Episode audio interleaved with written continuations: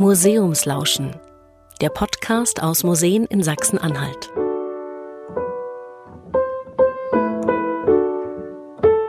Für diese Podcast-Folge sind wir einen ganz steilen Berg hinaufgelaufen. Willkommen im Museum Schloss Wernigerode. Das liegt hoch über der Stadt mit einem tollen Ausblick. Das Schlossmuseum ist ein echter Besuchermagnet in Sachsen-Anhalt. Kein Museum im Land hat mehr Besucher. Genau dort haben wir Wirtschaftsminister Professor Armin Willingmann getroffen und Dr. Christian Juranek, er ist Geschäftsführer der Stiftung Schloss Wernigerode. Wir haben darüber gesprochen, warum Touristen überhaupt in Museen gehen, wie Museen mehr Gäste anziehen können und wie das Bundesland sie dabei unterstützen kann. Herr Dr. Juranek, ich würde gern mal mit Ihnen, Sie sind ja hier der Hausherr, ähm, anfangen. Wir sind gerade ja hier einen ganz steilen Berg hochgestiefelt und sind hier in einem sehr großen, opulenten Gebäude. Wo sind wir hier überhaupt? Was sehen wir hier? Ja, wir sind im Schloss Wernigerode. Das hat natürlich äh, eine jahrhundertealte Geschichte. Ist ursprünglich eine mittelalterliche Burganlage gewesen, die dann im 19. Jahrhundert opulent um- und ausgebaut worden ist. Und genau diese Ausbauphase ist hier im Innen- und Außenbereich nach wie vor exzellent erhalten und sehr gut erlebbar. Und wir haben eben das große Vergnügen, hier auf einem Berg zu stehen. Und da hat man nicht nur das Vergnügen des Gebäudes, sondern man hat auch das Vergnügen von hervorragenden Ausblicken in alle Richtungen. Sie sind das besucherstärkste Museum in Sachsen-Anhalt, hier in Wernigerode. Sind Sie ein wenig stolz drauf? Ich freue mich immer wieder darüber, äh, dass äh, das von den Besuchern äh, so gut angenommen wird. Aber wir kämpfen natürlich auch jedes Jahr neu darum, dass wir tatsächlich ein Besuchermagnet sind und bleiben. Das ist einerseits etwas Schönes, aber das bedarf auch permanenter Bemühungen darum. Das heißt, man muss als Museum auch permanent attraktiv bleiben. Herr Professor Willingmann, Sie leben hier in Wernigerode und haben eigentlich, ich würde behaupten, täglich dieses Schloss vor Augen. Wie oft kommen Sie eigentlich hier hochgestiefelt? Ich lebe in der Tat seit äh, fast 20 Jahren mit Familie hier. Ich arbeite schon seit 1999 in Wernigerode und als ich mich hier vorgestellt habe, Anfang des Jahres 1999 an der Hochschule Harz, da war das Schloss für mich eine Landmarke, die ich bei der Anreise mit der Bahn sofort erkennen konnte, nämlich schon von weitem. Und es ist bis heute, auch jetzt, wo ich zwischen Wernigerode und meiner Dienststelle in Magdeburg pendle, immer wieder ein besonderes Gefühl, das Schloss zu sehen und dann zu wissen, man ist wieder zu Hause. Sie sind ja nicht nur Wirtschaftsminister, sondern auch für den Tourismus im Land zuständig. Da ist doch sicherlich dieses Schloss ein Aushängeschild für Sie, oder? Ein ganz besonderes Aushängeschild. Wir befinden uns hier im Harz im touristischen Kraftzentrum von Sachsen-Anhalt. Rund 40 Prozent der Übernachtungen in ganz Sachsen-Anhalt finden hier statt. Das heißt, äh, der Harz, der Ostharz, ist ein besonderer Magnet und darin Wernigerode oder aber auch die Welterbestadt Quedlinburg besondere Aushängeschilder. Und ich freue mich natürlich ganz besonders darüber, dass Schloss Wernigerode das meistbesuchte Museum im Lande ist, denn wir haben durchaus eine reiche Museumskultur, die es auch lohnt zu besichtigen. Aber Wernigerode ist eben beispielsweise für 50 Prozent der Touristen, die das Schloss besuchen, auch der eigentliche Reiseanlass. Dieses Schloss ist ein besonderer Magnet und darüber kann man sich als Tourismusminister nur freuen. Herr Dr. Juranek, wie haben Sie das eigentlich geschafft? Naja, ob ich das geschafft habe, das wage ich jetzt zu bezweifeln. Das ist natürlich tatsächlich schon mal die gute Ausgangslage, die ich eingangs schon beschrieben habe. Äh, das sind natürlich einfach äh, Grundvoraussetzungen. Das ist die naturräumliche Gegebenheiten, die hier da sind, die landschaftliche Schönheit, die tatsächlich da ist. Dann ist eben hier eine sehr, sehr interessante äh, Stadt auch dabei. Also wenn man tatsächlich über Tourismus redet, gibt es ja auch permanente Befragungen, was interessiert Besucher. Und auf Platz eins der Reiseanlässe in Deutschland sind immer lebendige Städte. Und die Touristen oder Besucher verstehen unter lebendige Städte die Städte, die sowohl kulturell etwas zu bieten haben, aber auch gleichzeitig Shopping-Erlebnisse anbieten und eine dreidimensional erlebbare Stadt, die nicht nur Kulisse ist. Und genau das bietet Wernigerode in der Verbindung mit dem Schloss. Und insofern ist das ein herausragendes Ziel für die Besucher, weil das ist eben bei vielen anderen Städten in dem Maße nicht so gegeben. Das heißt ja, dass Sie zum einen davon profitieren, dass hier doch ein gutes Umfeld herrscht Und zum anderen ist es auch ein gegenseitiges Geben und Nehmen zwischen Umfeld und einem Museum in einem Ort. In jedem Fall. Also ein Museum ist natürlich nicht vom Himmel gefallen und äh, steht alleine da. Das funktioniert in keinem Falle. Gibt ja solche äh, Häuser auch, die dann plötzlich ähm, in der freien Natur stehen und wo man sich dann hinterher wundert, warum die Besucherzahlen nicht erreicht werden, obwohl man da 20 Millionen in die Landschaft gestellt hat. Das ist schon eine, Frage des Standortes. Und natürlich ist das eine gegenseitige Sache. Die Stadt profitiert vom Schloss, aber umgekehrt natürlich das Schloss auch von der Stadt. Das ist ganz klar. Aber nicht nur von der Stadt, sondern auch von dem weiteren Umfeld. Professor Willingmann hat das eben schon gesagt. Der gesamte Harz stellt eben eine herausragende Reisedestination dar und das ist für uns auch interessant. Also ich will Ihnen mal ein Beispiel sagen. Wir bekommen, also wir machen sehr genaue Strukturuntersuchungen, wo unsere Gäste herkommen.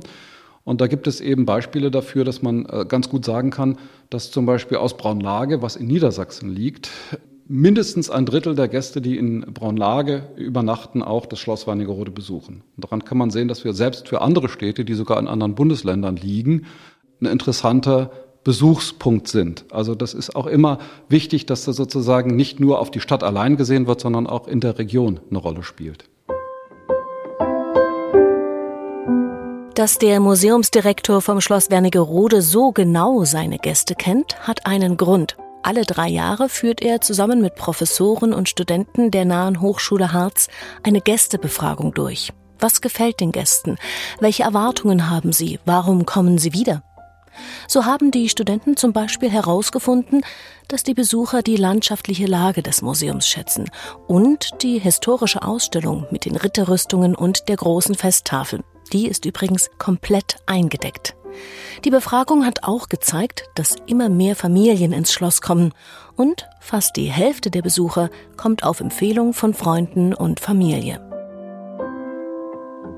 Ich würde gern mal jetzt den Blick etwas weiten auf das ganze Land Sachsen-Anhalt und die Museumslandschaft. Welchen Stellenwert haben denn eigentlich Museen bei Touristen im Land? Jedenfalls einen sehr wachsenden Stellenwert. Wir verstehen uns in Sachsen-Anhalt, gerade auch in dieser Landesregierung, schon als ein Kulturland. Wir haben eine reiche Geschichte, die in der Frühzeit beginnt, äh, die sich sehr, sehr äh, eindrucksvoll über das Mittelalter zieht und natürlich auch für die Neuzeit und für die Gegenwart sehr, sehr viel zu bieten hat. Äh, es gibt kein Bundesland, bei dem Weltkulturerbestätten so nah beieinander liegen, so dicht beieinander liegen, immerhin fünf an der Zahl. Und Schloss Wernigerode ist gleichwohl das meistbesuchte Museum, zeigt also, dass es selbst neben diesen Highlights der Weltkulturerbestätten auch noch und in ganz besonderer, hervorragender Weise, wie hier im Schloss Wernigerode, touristische Anziehungspunkte gibt. Das soll auch weiterentwickelt werden. Wir müssen an unserer Museumskultur noch weiter arbeiten. Ich teile übrigens die Ansicht von Dr. Juranek, dass man sich sehr genau überlegen muss, was klug ist, ob man irgendwo auf dem platten Land irgendein Museum errichtet und dann wartet, äh, dass auch der Besucherzustrom schon sich einstellen möge. Wernigerode ist ein schönes Beispiel für ein Gesamtkunstwerk, wenn man das mal so sagen darf. Da ist eben alles vorhanden. Da ist diese reiche Kultur, insbesondere das Schlossmuseum, aber eben auch andere Dinge. Denken Sie an das technische Denkmal der Harzer Schmalspurbahn, denken Sie an das historische Rathaus, eines der beliebtesten Hochzeitsmotive in ganz Deutschland. Also da gibt es schon eine ganze Menge und das darf man durchaus sagen und ich freue mich, dass das der Kulturmensch Dr. Juranek erwähnt hat. Man braucht auch ein Einkaufs-, ein Shopping-Erlebnis drumherum. Das führt dann übrigens dazu, das wissen wir aus der Tourismusforschung, wenn man ein Angebot für mehr als sechs bis sieben Stunden unterhält, dann besteht auch die Chance, dass Gäste übernachten, dass sie in der Stadt bleiben und das ist für die Wertschöpfung von durchaus deutlichem Wert. Inhaltlich ähm, sollte man vielleicht noch was dazu sagen. Museen sind ein ganz wesentlicher Standort für Schlechtwettertourismus. Ja, das ist, äh, das, das muss man also unbedingt mal ausspielen. Und das spielt natürlich eine ganz große Rolle für die, für die Position, die viele Häuser im Tourismus insgesamt haben. Ja, äh, das ist auch ein struktureller Vorteil, den alle Museen haben. Also auch das kleine Heimatmuseum, wenn ich einen Landurlaub in der Altmark mache, wird das kleine Heimatmuseum an einem kleinen Ort in der Altmark plötzlich zu einem Highlight, weil es tatsächlich ein Indoor-Angebot ha hat, wo ich dann den klassischen Wanderurlaub vielleicht nicht mehr fortsetzen kann. Und das ist eine große Stärke, die auch die Museen einfach strukturell haben. Mama, es regnet, wir müssen ins Museum. Ja, so ja vielleicht nicht. Ja, das kommt noch dazu, wenn naja, aber was es dann zum Beispiel geben könnte für Kinder, wäre das zum Beispiel, oh, da ist ein Heimatmuseum, da dürfen wir Sensen schärfen. Das dürfen wir selber aktiv machen. Das finden Kinder vielleicht dann doch ganz lustig. Und die dann äh, sagen, ach, ach, und dann wird mir vielleicht auch gezeigt, wie ich eine Sense einsetze und darf so ein Ding tatsächlich mal benutzen, um, um Heu zu machen. Dann wird so ein Museum tatsächlich plötzlich zu einem ganz anderen Ort. Also in der Tat muss man in Deutschland sagen, angesichts der mitunter ja auch äh, nicht so sonnenheißen Sommermonate oder Wochen oder des gelegentlichen Regens, dass man Indoor-Varianten unbedingt braucht, auch gerade für die Zielgruppe Familie, die in den Urlaub fährt. Und vor dem Hintergrund ist es natürlich interessant zu schauen, wie sich Museen darauf einstellen und wie sie in der Lage sind, eine ganz unterschiedliche Altersverteilung von Gästen auch angemessen zu bedienen. Da habe ich allerdings den Eindruck, dass sich da in den letzten Jahren, vor allen Dingen im Vergleich zu meiner eigenen Kindheit, sehr, sehr viel getan hat. Und dass nicht nur das Sensenschärfen als Eventerlebnis in einem Museum eine Rolle spielt, sondern beispielsweise auch kindgerechte Führungen oder entsprechende Online-Angebote, mit denen Kindern heute ganz hervorragend vertraut sind, die Attraktivität von solchen Häusern enorm steigern.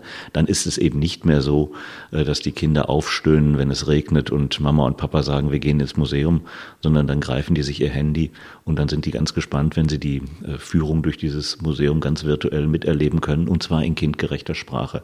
Auch für so etwas ist Schloss Wernigerode vorbildlich. Also ich würde unbedingt gerne eine Lanze für die Dauerausstellung im Museum brechen. Es gibt neuerdings in der Museumslandschaft auch Diskussionen darum, dass in Frage gestellt wird, dass es überhaupt keine Dauerausstellung mehr in den Museen gibt. Ja, also das äh, beste Beispiel ist äh, Stiftung Stadtmuseum Berlin mit dem Generaldirektor Spieß, der der Meinung ist, ähm, man macht immer nur ein halbes Jahr eine Ausstellung und dann wechselt das alle halbe Jahre. Äh, das gibt sicher ein Zielpublikum, das genau daraufhin anspringt. Es gibt aber auch ein Mehrfachpublikum, was gezielt nach bestimmten Highlights in den Museen sucht und tatsächlich die Dauerausstellung aufsucht und auch vermisst. Wir machen alle drei Jahre, also ganz kontinuierlich, hier Forschung zu Besucherverhalten äh, seit 1998. Ähm, und darum haben wir sozusagen nicht nur aktuell immer Daten, sondern wir können auch eine Entwicklungslinie immer nachvollziehen. Und bei uns ist das zum Beispiel hier auf dem Schloss in Wernigerode so, dass ein Drittel aller Besucher Drei- und Mehrfachbesucher sind. Das ist sehr viel. Bei 200.000 Besuchern im Jahr kommen Sie da auf ganz erhebliche Zahlen, äh, die hier als Mehrfachbesucher da sind. Und die erwarten auch eine Dauerausstellung, in der ganz bestimmte Höhepunkte auf eine bestimmte Art und Weise zu erwarten sind. Insofern kann man das nicht einfach nur in Event auflösen, sondern das eine bedingt das andere. Die Dauerausstellung verlangt nach der Veranstaltung, aber die Veranstaltung allein ersetzt nicht die Dauerausstellung. Das ist also auch ganz wesentlich. Herr Professor Willingmann, Sie haben es eben schon ganz kurz angesprochen, nämlich Überlegungen, wie, wie die Zukunft aussehen könnte, wie es weitergehen könnte, wie man ähm, das schärfen könnte. Wir haben mit ein paar äh, Direktoren im Land gesprochen, die sind nicht unbedingt immer ganz mit der PR-Strategie des Landes einverstanden. Also sie sagen, ähm, und das würde ich gern weitergeben, es wird auf Kulturtourismus ja gesetzt, aber es wird auch sehr, sehr viel auf Naturtourismus gesetzt. Es wird auf das Bauhaus gesetzt. Sie haben es selber angesprochen, es wird auf das Welterbe gesetzt. Aber könnten Sie sich vorstellen, dass in Zukunft in Richtung Kunst, Kultur Sachsen-Anhalt noch mehr getan wird? Also, dass man zunächst versucht, seine Stärken zu stärken und die Dinge, die weltweit hin, auch weltweit sichtbar sind, versucht in den Mittelpunkt zu rücken, das halte ich nicht für falsch. Man darf nur nicht dabei vergessen, dass es andere Anziehungspunkte gibt, andere kulturelle Highlights, die sich über viele Jahre, Jahrzehnte hervorragend entwickelt haben und die dürfen dabei nicht herunterfallen. Wir müssen also sehen, dass mit der Fokussierung auf weltweit bekannte Städten ähm, nicht einhergeht, dass im ländlichen Raum oder dort, wo man eben ein bisschen weiter weg vom Weltkulturerbe ist, die entsprechende Förderung ausbleibt. Und so ist es ja auch nicht gedacht. Also wir haben schon vor, und das dürfte auch für eine künftige Landesregierung gelten, dass der Kulturtourismus sehr weit verstanden wird. Zugleich halte ich es allerdings gerade hier im Harz nicht für sehr klug, es den Kulturtourismus gegen den Naturtourismus auszuspielen. Die große Tradition des Harzes besteht tatsächlich in dem Naturerlebnis, das für Generationen wichtig war. Man fuhr in die Sommerfrische in den Harz, man ist hier zum Wandern früher hingegangen. Ich erinnere es noch aus meiner Kindheit, da war es dann im Westharz, dass äh, wir im Sommer dorthin gefahren sind, um die Großeltern zu besuchen. Das alles hatte damals ganz wenig mit Kultur zu tun und sehr viel mit Naturerlebnis. Das ist ohne Frage für den Tourismus im Lande ein weiterer wichtiger Baustein. Wenn ich das vielleicht mal gleich ergänzen darf, wenn man im Harz äh, unterwegs ist, ist das sowieso alles Kulturlandschaft. Also das wird vielleicht als Natur verstanden, aber das, was man heute sieht, ist eine Kulturlandschaft, die eben im Grunde genommen äh, seit dem 18. Jahrhundert entstanden ist und die Wälder, die jetzt unter den äh, veränderten äh, Wärmebedingungen und Klimabedingungen jetzt äh, zerstört werden, werden zerstört, weil sie aus bestimmten kulturellen Gründen so entstanden sind. Und wir sind ja jetzt in einer Umbruchphase, die wieder zurück in die Natur führt.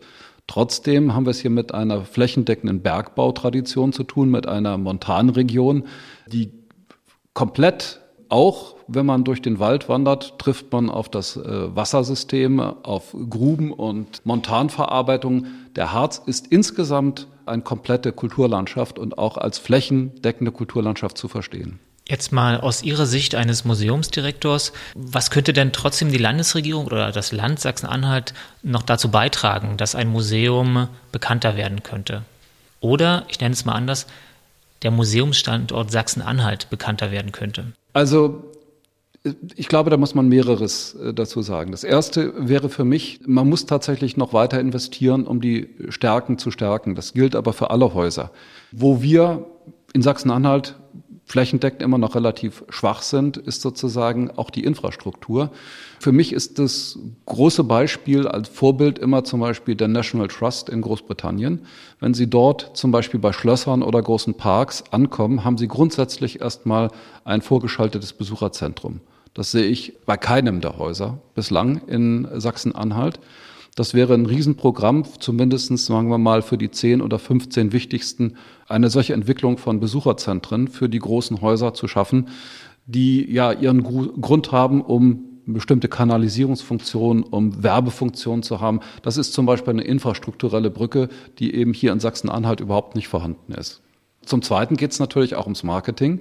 Natürlich ist es so, dass was Sachsen-Anhalt betrifft, man immer noch damit zu tun hat, das bekannter zu machen nach außen. Und äh, wenn es tatsächlich um Profilschärfung geht, wage ich zu bezweifeln, ob man mit dem Mittelalter sehr viel weiterkommt. Denn auch der Rhein, um das mal vorsichtig zu sagen, es gibt dann auch solche Orte wie Speyer und Worms, die haben auch so etwas wie Otto zu bieten. Und ob das dem Touristen hinterher hilft, ähm, ist dann die große Frage. Sondern man muss natürlich tatsächlich die Spezialitäten vor Augen führen und auch visuell vor Augen führen. Ich glaube, da könnte noch eine erhebliche Profilschärfung entstehen, um tatsächlich vorzuführen, was Sachsen-Anhalt zu bieten hat. Professor Willingmann hat es gesagt, es gibt eine unendliche Fülle, aber die muss auch gehoben werden. Selbst beim Bauhaus darf man nicht vergessen, Bauhaus ist auch dreierlei. Es gibt neben Dessau auch noch Weimar und Berlin. Und international wird das auch so gesehen. man sieht da nicht nur Dessau. Auch da ist unbedingt Profilschärfung angesagt. Ja, also das waren ja zwei Dinge, die direkt ähm, in Ihre Richtung gehen.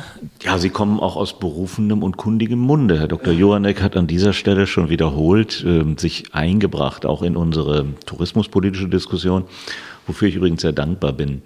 Also das mit den Besucherzentren versuchen wir punktuell, auch durch Förderung an ganz bestimmten Stellen, dort wo es jetzt im Moment auch äh, in besonderer Weise sichtbar wird, etwa beim neuen Weltkulturerbe am Naumburger Dom soll es ein solches Weltkulturerbezentrum geben und auch an anderer Stelle. Aber die Idee ist schon sehr vernünftig und auch, auch verfolgenswert, dass man auch an den anderen musealen Highlights so etwas macht, um Besucherströme zu lenken. Das Zweite, da, das hat Herr Dr. Juranek nur angedeutet. Das ist aber für uns ohne Frage eine große Herausforderung. Sachsen-Anhalt muss internationaler werden. Wir müssen schauen, dass wir neben dem guten Zuspruch, den wir aus dem innerdeutschen Tourismus erleben, auch noch einen stärkeren nachhaltigen Effekt im Ausland erreichen. Das ist in den großen Jubiläumsjahren gelungen. Äh, sowohl das Reformationsjubiläum 2017 als auch das Bauhausjubiläum 2019 haben internationale Besucher zu uns ins Land geführt. Das lässt sich aber ausbauen. Da haben wir anders als bei den allgemeinen touristischen Entwicklungen, wo wir ein Hochplateau vor drei Jahren erreicht haben und uns auf dem auch bewegen, Corona jetzt mal ausgespart, da haben wir noch Potenzial, denn da geht es ein bisschen wie in einer Fieberkurve. Bei großen Highlights erreichen wir ausländische Gäste sehr stark. Wenn dann wieder ein Normaljahr einsetzt, wird das weniger. Deshalb an dieser Stelle müssen wir tatsächlich werblich noch viel mehr auftreten. Da halte ich allerdings sehr viel davon, wenn Sie ähm, im Ausland unterwegs sind. Da ist ähm, Medieval Germany oder der Versuch, das Mittelalter etwas stärker in den Mittelpunkt zu rücken, immer noch ein ziemlicher Publikumsmagnet.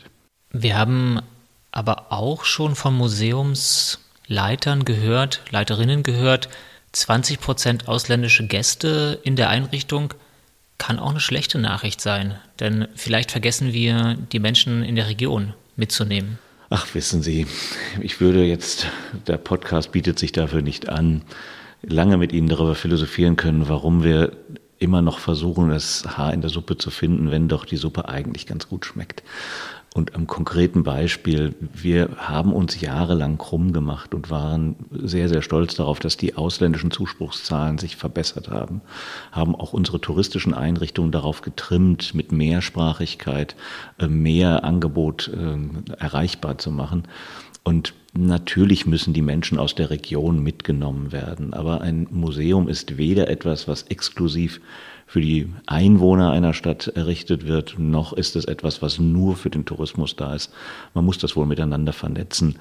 Also ich würde diese Zahlen und auch diesen Hinweis, dass ein sehr hoher Anteil von auswärtigen Gästen ein Signal dafür sei, dass die eigenen Leute sich nicht interessieren, nicht als allzu dramatisch einschätzen. Wir sind im Tourismus ziemlich froh, wenn die Gäste von außen kommen. Ich würde gerne noch dazu sagen wollen, natürlich äh, obliegt es auch jedem Museum selbst, äh, sozusagen sich zu diversifizieren in seinen Angeboten.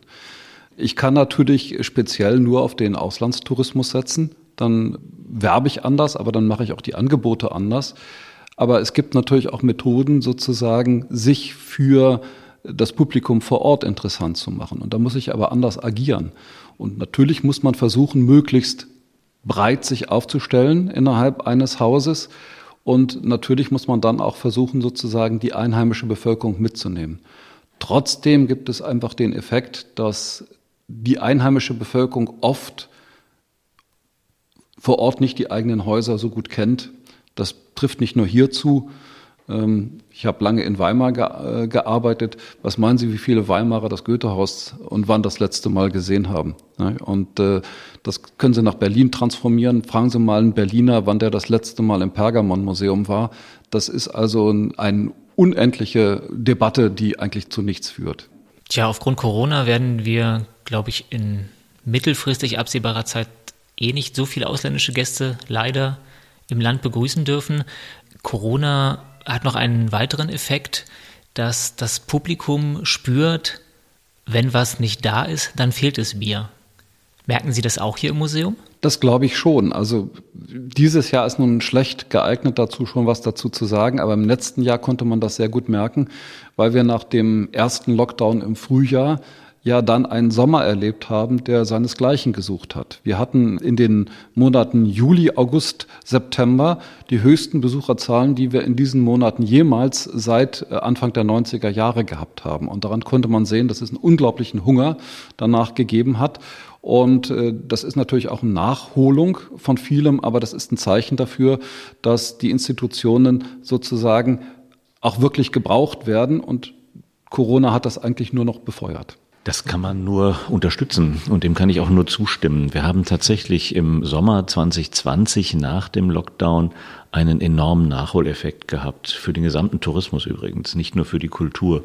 Und wenn wir auf uns selbst schauen, uns fehlt doch die Kultur und das Kulturerlebnis enorm. Also mir fehlt es jedenfalls und meiner Familie und vielen, vielen Freunden.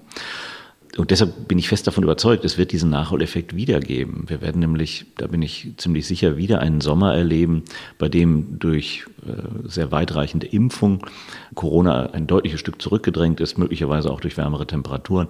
Also in jedem Falle werden die Menschen, sie werden geradezu süchtig danach sein, wieder mehr zu erleben mit ihren Freundinnen und Freunden. Und deshalb werden auch die Kultureinrichtungen, auch die Museen wieder stärker besucht. Und ein Effekt ist letztes Jahr auch eingetreten. Wir haben ganz bewusst uns als Bundesländer darauf verständigt, dass wir den Inlandstourismus fördern wollen. Wir bewerben Sachsen-Anhalt ganz bewusst als inländisches Besucherziel, als Reiseziel. Und das wird auch jetzt in diesem Jahr 2021 zu erwarten sein und möglicherweise auch darüber hinaus. Vielleicht kommt ja doch bei dem einen und anderen die Erkenntnis, dass das Gute doch so nahe liegt und man gar nicht in die Ferne schweifen muss sagt Sachsen-Anhalts Wirtschaftsminister Armin Willingmann. Wir haben ihn zusammen mit Christian Juranek vom Museum Schloss Wernigerode im Harz getroffen. Mehr zum Museum finden Sie im Internet unter schloss-wernigerode.de. Wir freuen uns, dass Sie zugehört haben. Wenn Sie mögen, abonnieren Sie den Podcast. Vielen Dank fürs Lauschen.